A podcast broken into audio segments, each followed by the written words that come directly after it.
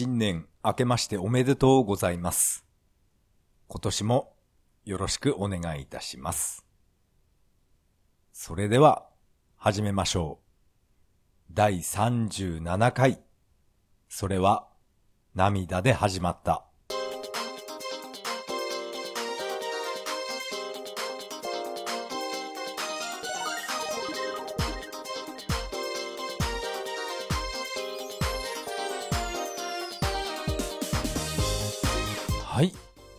改めまして、明けましておめでとうございます。タカと言います。本年もよろしくお願いいたします。今年も、えー一人でボソボソ配信しようと思います。よろしくお願いします。今回はですね、えー私が毎年参加している福男選びのこの話題を中心に雑談ですね。福男の話題を中心に雑談したいと思います。それではよろしくお願いします。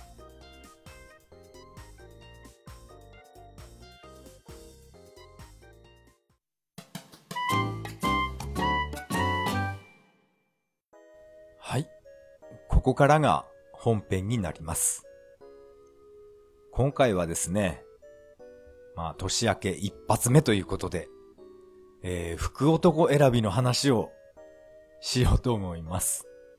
確か去年もこれ同じことをやったんですよね。それなので今日は、まあ簡単に済ませようと思います。あとですね、今回のこの収録は初めて、えー、新しい家から配信します。配信しますじゃない。新しい家で、えー収録しています。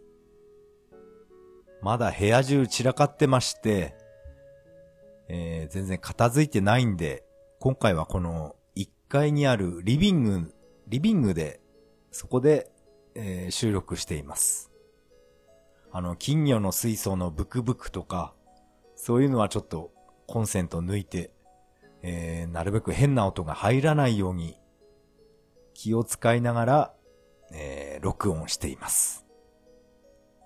背中に思いっきり冷蔵庫が置いてあるんで、えーっとですね、ブーンって、えー音が入るかもしれないですけど、まあね、いいでしょう。まだ部屋が片付いてないんで、どうしても1階でやるしかないんですね。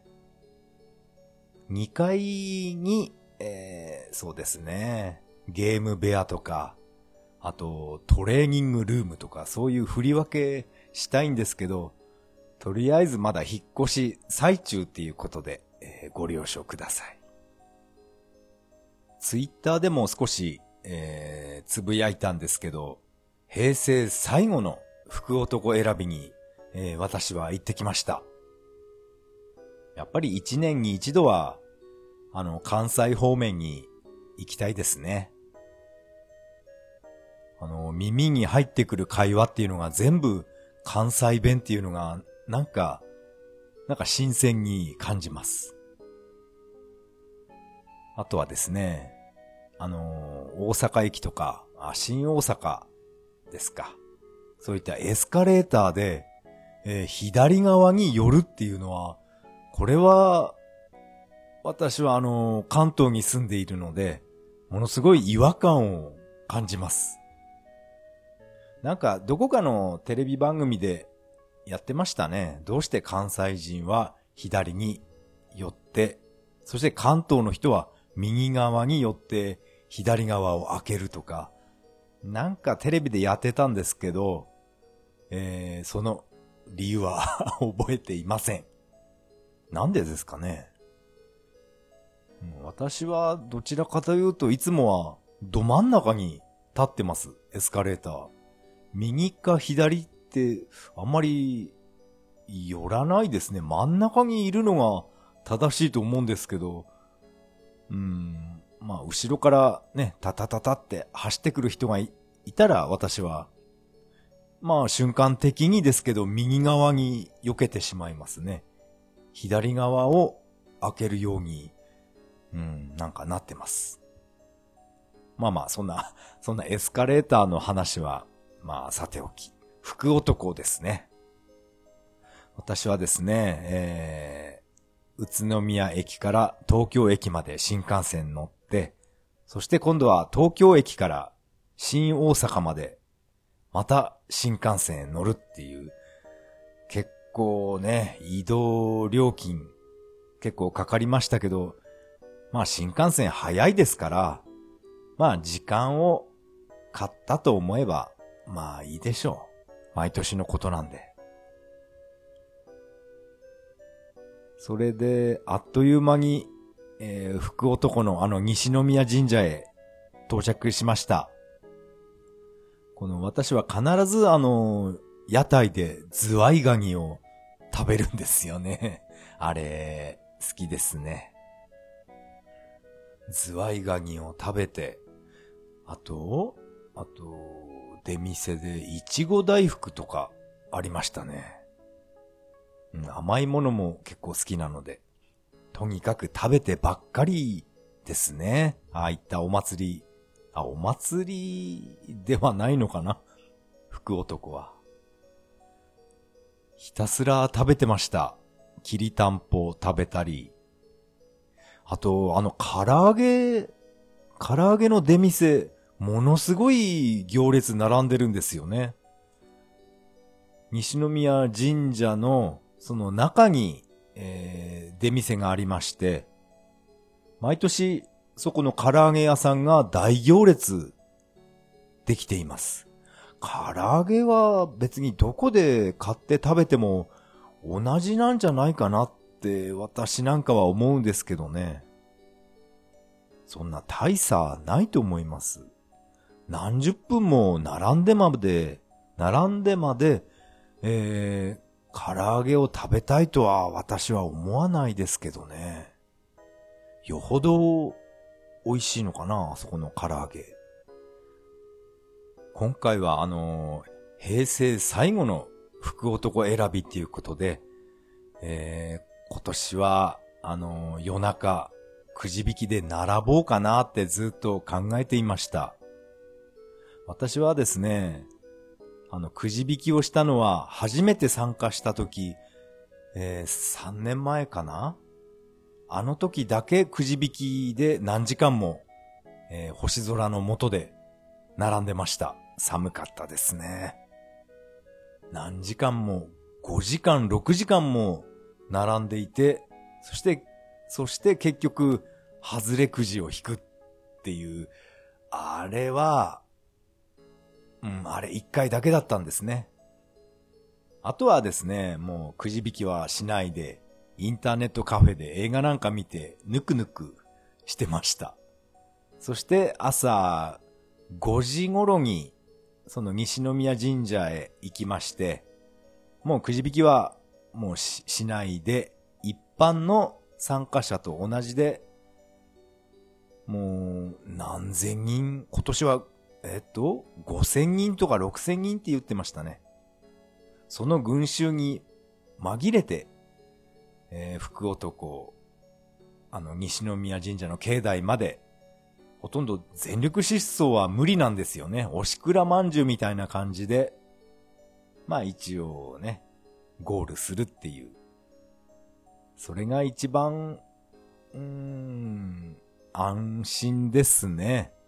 何時間もね、夜中並んで、もう体が芯まで冷えて、もう疲れたってなるよりは、朝5時くらいまでネットカフェで寝て、そしてそれから西宮神社へ行くっていう、これが、うん、いつもの安心パターンなんですね。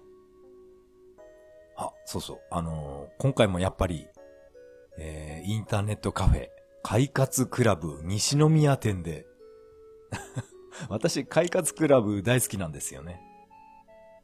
その西宮店で、えー、ソフトクリームとか食べながら、あの、ネット配信されている映画見てました。えっと、今回見た映画は、レディープレイヤー1。あれをえー、私は初めて見ました。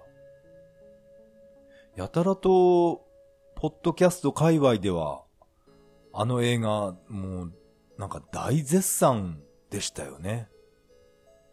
このネットカフェで配信されていた、そこにはですね、やっぱり、なん、なんとかランキング第1位とかって書いてありましたね。レディープレイヤー1。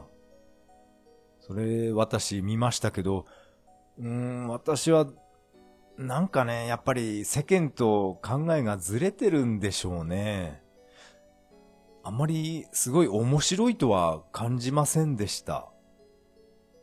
それ、それ以前にですね、登場キャラがガンダムくらいしか私は全然わからないんですよね。ガンダムの他にもいろんな、なんだろうあれ、鉄人28号みたいな形したロボットとか出てきましたけど、あれが何のキャラなのかさっぱりわからないんですね。そういう理由もあって、このレディープレイヤー1っていう映画は、個人的にですけど、あんまり楽しくなかったです。うん、ガンダムしかわからないんで、他のキャラクター、な、何の作品なのかな？全然わからないんですよね。よくツイッターなんかで、俺はガンダムで行くっていう、あのセリフは、あ、このシーンだと思って、あの、映画見てました。俺はガンダムで行くっていう。そうですね。あのシーンくらいしか私は印象に残ってないですね。うん、ちょっと残念な気持ちになりました。あと、ちらっと見た映画は、怪獣大戦争っていうタイトルかな。なんか、とにかく、怪獣同士で戦ってる映画、配信してました。なんだこれはっていう感じで、ちょっとだけ見ました。ちょっとだけ見て、なんかやめちゃいましたね。あとは、あれ、なんだっけな。パシフィ、パシフィックリムの続編みたいなものも配信されてました。パシシ、ん？パシシックリムで合ってるかな？あれは以前、テレビで放送していた時私は見ました。うん、なんかロボットアクション映画っていうそんな印象を持ってます。その続編だと思うんですけど、まあこれもやっぱりちらっと見て、まあいいかなと思って見るのをやめてしまいました。あんまり、うん、ああいう映画は私は、うん、好みじゃないですね。どちらかというと、やっぱり、去年かな一昨年かな？ネットカフェで見たターミネーターえっ、と、5かな ?6 になるのかな？あの、ジェニシスっていうやつ、あれを、あの、ネットカフェで見て、すごい面白かったので、そしてもう、あの、地元に帰ってきて、DVD まで買っちゃいましたね。やっぱり私は、シュワちゃんとか、スタローが出てる映画、映画がやっぱり好きなんですよね。ガンダムとか出てきても、私はうん、あんまり喜ばないタイプの人間です。あとはですね、映画というか、V シネマ、あ、V シネマも映画になるのかな？デコトラギャルっていう変なタイトル見つけたので、なんだこれはと思って見てみたら、吉沢明穂とか、そういった AV 女優が主役を演じてるうん、V シネマでしたね。まあ、やっぱりこれも ちょっとだけ見て、うん、まあいいかなと思ってやめてしまいました。吉沢明穂が出てるやつと、あとは原、な、なんていう女優かな？原？リオナじゃなくて、なんだっけな。よく、ね、深夜のドラマに以前出てきた AV 女優ですね。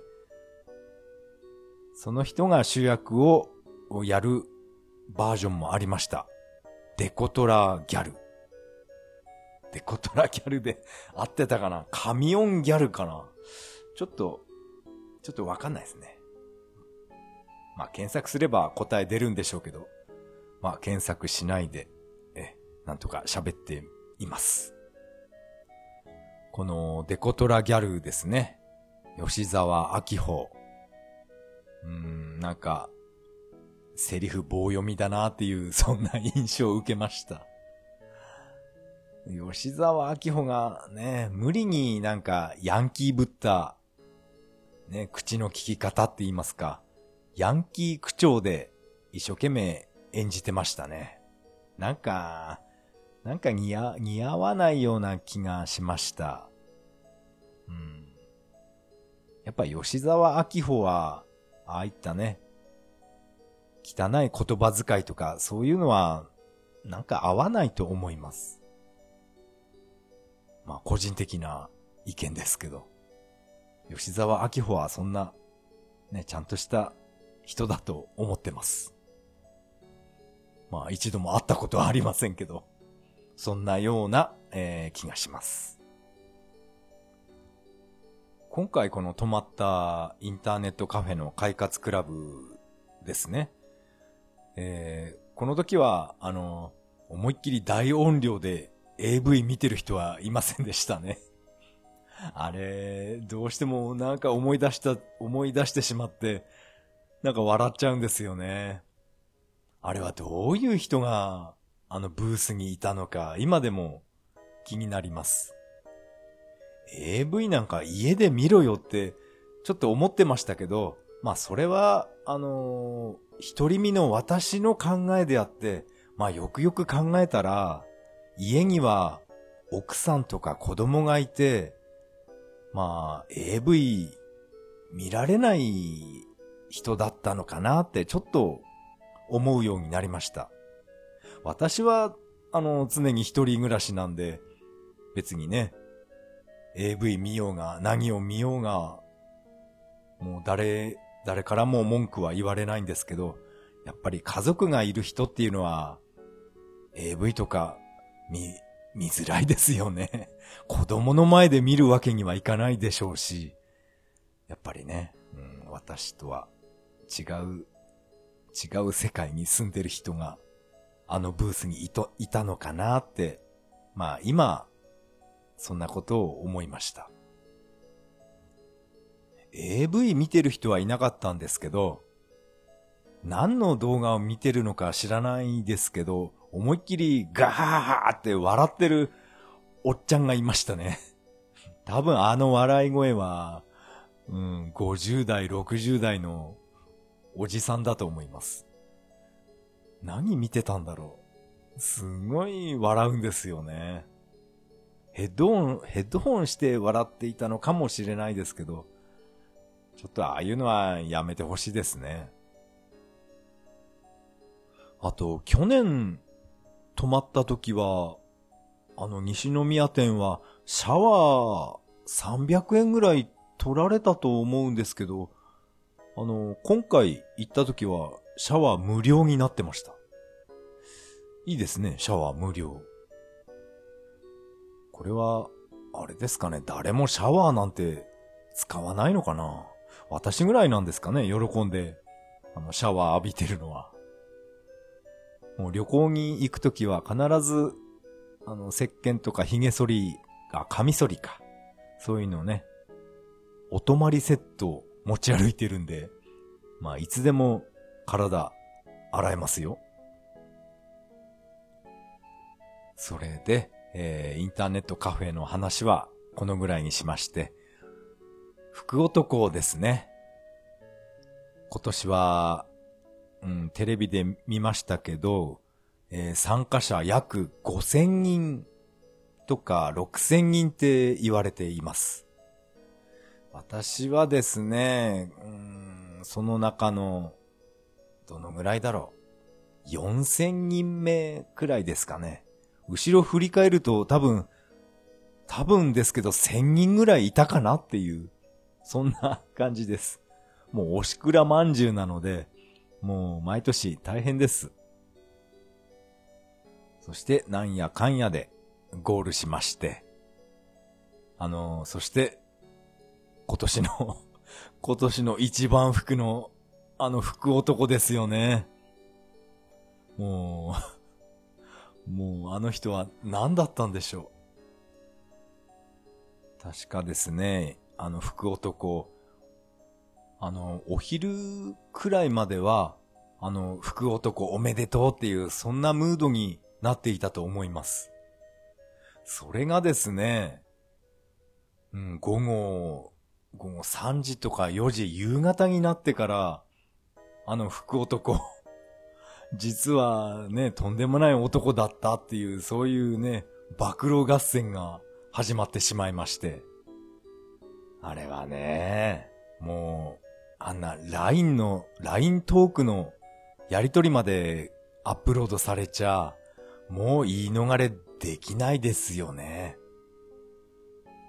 もうつい数時間前までは、もう今年の一番服はこの人ですって、いろんなテレビ局とか、あと、ね、ネットとかでおめでとうって言われていたのに、それなのにですね、もう 3時間4時間後には、なんだこの男はっていう、そんな状態になってしまいました。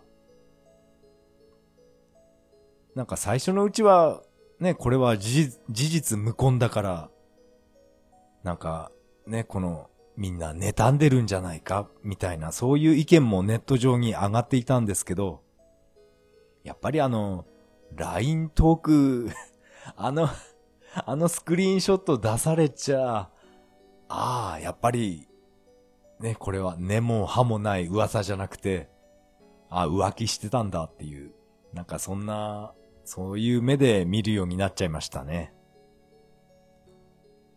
この一番服取った消防士のこの男性ですね。この人が、あの、いろん、いろんな人から叩かれるのはまあ仕方がないと思うんですけど、このね、奥さんと子供、なんか気の毒ですよね。もう一生笑われて生きていくような、そんな十字架背負っちゃったような、そんな気がしました。この一番服を取るっていうのは、なんて言いますかね。一番不幸になるんですよね。福男になるっていうことは、思いっきりもう不幸を、不幸を抱え込むような役割になっちゃって、その代わり、この、皆さん、他の人が幸せになってねっていう、そういう意味合いなんですかね。まあこれは これ勝手に私が考えてることなんですけど、福男になると、この自分自身は思いっきり不幸のどん底に 落ちるっていう。そして、その代わり、もう他の皆さん、もう幸せになってくださいっていう、自己犠牲と言いますか。なんかそんなような気がします。確か検索してみると、実際にそうみたいですね。福男を取った人は、なんかね、あの、重い病気になっちゃったとか、とにかく不幸に見舞われるっていう、そういうネットの記事を読んだ覚えがあります。でも、今回、今回のこの一番福になったあの消防士、えー、どうするんでしょうね、これから。福男返上っていう、そういう人も以前いましたよね。やっぱりその人も消防士でしたね。まあ、いろいろありましたけど、来年も、この福男、私は参加予定です。そして、この福男選びが終わりまして、まあ私はいつものように、このね、西宮神社の中で、甘酒飲みながらゆで卵を食べまして、そして、えー会社の社長とかに、社長とか、あとね、みんなにお土産を買いまして、そしてまた新幹線に乗って、もうすぐとんぼ帰りしました。たまにこうやって電車に乗らないと、なんか乗り方がすぐ忘れちゃうんですよね。私は電車あんまり乗らないんで、うん、かなり苦手な交通手段です。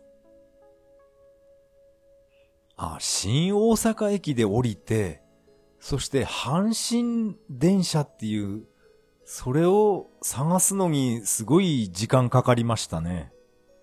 阪神、阪神と阪急っていうのを間違えて私はずっと歩いていて、なんだこれ全然違うなーってブツブツ言いながら、あの、歩いてました、駅の中。阪、阪神電車と阪急電車。なんなん、そっくりですよね。私みたいな田舎者は、もう迷ってしまいます。せっかく新幹線に乗るっていうことで、えー以前、インターネット、あ、YouTube で見た新幹線のコンセントを使って Wii U で、あの、マリオカートやってた YouTube を見た覚えがあるんですね。それで私も Wii U 持って行って、新幹線の中でゼルダ、ブレスオブザワイルドやろうかなってちょっと企んでいましたけど、やっぱり荷物になってしまうので、それはやめました。Wii U、Wii U も引っ越ししてからまだ全然ゲームやってないですね。ゲームできる状況ではないんですね。とりあえず、あの、引っ越しして荷物を全部あの部屋に詰め込んだっていう、ただそれだけの状態なので、もうゲームする余裕は今、今のところはまだありません。早く片付けないとダメですね。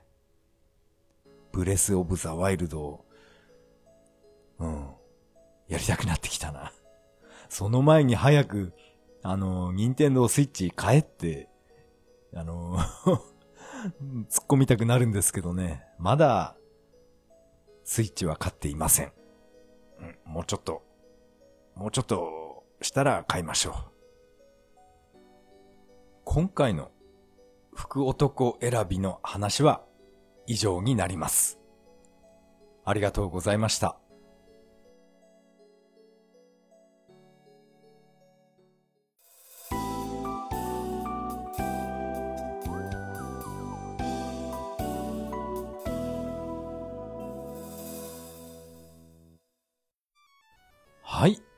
エンディングです。エンディング曲はメガドライブ版ソーサリアンから Beautiful Day になります。第37回目の配信、いかがだったでしょうか？今回はですね、えー、毎度おなじみ、西宮神社の福男選びについて、えーお話ししてみました。えー、あの一番福の福男、今後、どうなるんですかね。ちょっと心配ですね。えーここでメッセージを紹介したいと思います。シーサーブログの投稿フォームから、えー、トールさんからメッセージをいただきました。ありがとうございます。はい、どうも、トールと言います。セガ、メガドライブとかで、ポッドキャストを探していたら、この、それは涙で始まったに出会いました。多分、タカさんとは同世代だと思うので、小中高校時代の話は、そやったそやったと、とても共感できます。トールもかなりひねくれ者なんで、みんながファミコンを買って遊んでいるのに、トールはスーパーカセットビジョンを買って、ほぼソロプレイして、してました。それから、なんやかんやで、セガに、セガにはまり、すべてのハードを経験しています。トールはセガ派です。12月27日時点で、まだ第7回までしか聞けてませんが、すぐに追いつくでしょう。楽しみなポッドキャストが一つ増えました。と、いただきました。トールさん、ありがとうございます。いやー、この、楽しみなポッドキャストが一つ増えましたって、この一言が、えー、私は非常に嬉しいですね。トールさんもかなりセガが好きみたいですね。私も大好きです。セガが好きなんですけど、なんと言いますかね。めちゃくちゃセガに詳しいっていうわけでは私はないんですね。ただ、このゲーム好きだなっていう、そう思ったら、それがたまたまセガだったっていう、そんな感じなんですよね。だから、セガの、セガ情報っていうのは私はかなり少ないですよ。詳しくないと思います。トールさんの方がめちゃくちゃ詳しいんじゃないかなって思っています。あと、トールさんも何やら以前、ポッドキャストを配信した経験があるということなんですけど、うん、もう配信されないんでしょうかね。なんと言いますか、こう、セガ系の話を聞くのが私は結構好きなので、もし、えー、ポッドキャスト再開するような時があれば、えー、ぜひお知らせください。トールさんからいただいたコメントはすべて、あのー、シーサーブログの方で、す、え、べ、て、えー、読んでいますんで、えー、何度もコメントありがとうございました。大変励みになりました。えー、次は、ツイッターのハッシュタグ、それは涙でのコメントを紹介したいと思います。虹パパ生活さんあ。いつもいつもコメントありがとうございます。虹パパ生活さん。新居、いいですね。そして今までの家への思いやり、ほっこりしました。ええ話や、といただきました。虹パパ生活さん、ありがとうございます。えー、新居。新居の話ですね。いやー、頑張ってちょっとやってみました。お正月にですね、私の、えー、独身友達が、あの、レトロゲームをやりに来まして、まあ、この、新居をちょっとだけ、もう中お披露目したんですね。そしたら、うわこれ、この家の名前、セガ5点にしようぜ、なんて、そんな話に なっちゃいましたね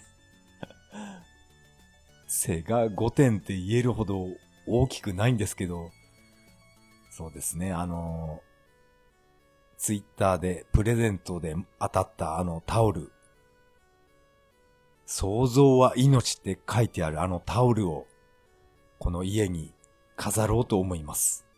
あのタオルがぴったり入る細長いカバーっていうかビニールって何か売ってないですかねそういったカバーに入れて、あの、ハンドタオルぐらいの大きさを、大きさのあのタオルを、こう壁に貼り付けたいんですよね。まさにセガ5点になりますよね。そしてこの、まあセガ5点って 名付けますか。このセガ5点をですね、まあいずれですけど、この2階に上がる階段のところに、階段じゃなくて、あの、ボルダリングできるような、あの、突起物っていうか、あの、イボイボ、壁中にそれをくっつけて、そのボルダリングしながら2階に上がるっていう、そういう部屋にしようかなって、ちょっと、そんなバカなことを考えてます。あと、あの、以前住んでた家への思いやりですか。あれはですね、あの、まだ向こうの古い家の方は掃除中なんですね。そして業者さんに障子をきれいに貼り直すって前回の配信で喋ったと思うんですけど、どうせ障子もやるなら、畳の、畳屋さんも呼んで、畳も張り替えてもらおうかなって思いまして、畳屋さんにも、あの、予約入ってます。障子と畳、結構な金額になるんですね。私はですね、よくダイソーで、あの、障子紙買ってきて自分でペタペタ貼ってました。それで障子8枚あるので、まあ、1000円あれば8枚全部貼ることできました。それがですね、業者さんに頼んだら、ちょっとびっくり価格でしたね。あんまり具体的に言うとまずいのかな。まあ、3万円払ってお釣りがちょっとだけっていう、そういう料金でしたね。まあそれはまだやってもらってないんですけど、そこまでお金取るなら、よほど綺麗なんだろうなっていう、そういったことを考えています。まあ、ね、値段動向じゃなくて、まあ、そうですね。約10年間、大家さんにお世話になったので、まあこれくらいはね、やらないと、なんか自分の気が済まないと言いますか。まあこれは大家さんに対する、もう感謝の気持ちです。えー、虹パパ生活さん、いつもコメントありがとうございます。えー、そして、次はですね、聖女ショコさん、えー、ありがとうございます。えー、ショコさんからいただきました。タカさん、新築おめでとうございます。自分の城を建てるなんてすごいな関西したら、たぬきちに増築を進められるんでしょうね。といただきました。えー、ショコさん、ありがとうございます。たぬきちに増、増築ですね。これは 早くローンを返済しないといけませんね。うん、自分の城を建てる。そうですね。確かに、うん、自分の城ですよね。まあ、なんと言いますか。人生90年ってよく言いますけど、もう私はね、もう折り返し地点ちょっと過ぎちゃったんですけど、残りのそう、残りの約45年は、この自分の城を、ここを拠点にして、えー、活動したいと思います。まあもう年末から年明けにかけて、まあ周りのご近所さんにはですね、まあ一応タオルとか、そういったものを持って、ね、大掃除に使ってくださいっていう感じで、えー、配ってました。まあ挨拶もしながら、配りましたね。そして、あ、ごか、ご家族で住むんですか？ってよく聞かれたんですけど、いや、あの、この家は私一人で住みますって言ったら、ええー、って驚か、驚かれました。確かにね、一人身なのに、なんだこいつって思われたんですかね。かなり前に、えー、テレビでやってたドラマ、安倍博士の結婚できない男ですね。なんか、本当にあれになってきたような、そんな 気がします。なんか、こうね、一人でいるのが本当に落ち着くんですよね。まあ、家はもう完成したんですけど、今度は外交工事ですね。庭とかをちょっとやってもらう手はずになってます。家の周りぐるっと、ちょっとね、フェンス、フェンスと言いますか、ちょっと目隠しの壁とか、えー、作る予定です。有刺鉄線とかで家中囲ってみますかね。イノシシとか入ってこないようになんか、ね、ガードした方がいいかもしれませんね。ここはすごいど田舎なんで、イノシシとか猿とか、あと赤カブトなんか来たら怖いですからね。赤カブ、赤カブトは来ないですけど、うん、日光なので猿が来ますよ。襲われないように気をつけます。あと結構、結構な庭があるので、そうですね。あの、サスケの練習ステージでも作りますかね。庭に、庭に反り立つ壁とかあったら、近所の子供たちがやりに来るかもしれませんね。うん、ちょっと考えてみましょう。えー、ショコさん、ありがとうございました。あ、そういえば、あれですね、ショコさん、以前、確か、ショコさんにメッセージをいただいて教えてもらったと思うんですけど、あの、私のこのノート PC でゲームをやると、ものすごい遅延が発生するっていうことで、そしてこの赤、白、黄色、この黄色の映像を二股に分けて、そして片方はノート PC、もう一本、もう片方は普通のテレビ。これで接続すれば遅延はなくなりますよって教えていただいたと思うんですけどね。間違ってるかな？それでですね、ちょっとやってみたんですけど、遅延は治ったかもしれないんですけど、なんか、なんか映像が非常に乱れるんですね。ノイズが入るっていうか、混戦してるみたいな感じで。そんなわけで、どうもまだうまくできないんですね。やっぱりちゃんとした、あのー、なんだろう。ビデオキャプチャーっていうんですか？ゲームキャプチャーか。そういうのを使わないと、この遅延問題っていうのは解決できないのかなって、ちょっと、まだ悩んでます。えー、ショコさん、メッセージありがとうございました。えー、メッセージは以上になります。このポッドキャストでは皆さんからのメッセージをお待ちしています。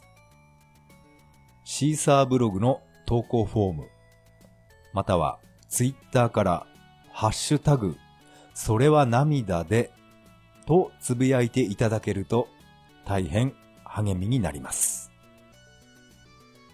えー、今回は年明け1回目ということで、えー、福男について話してみました。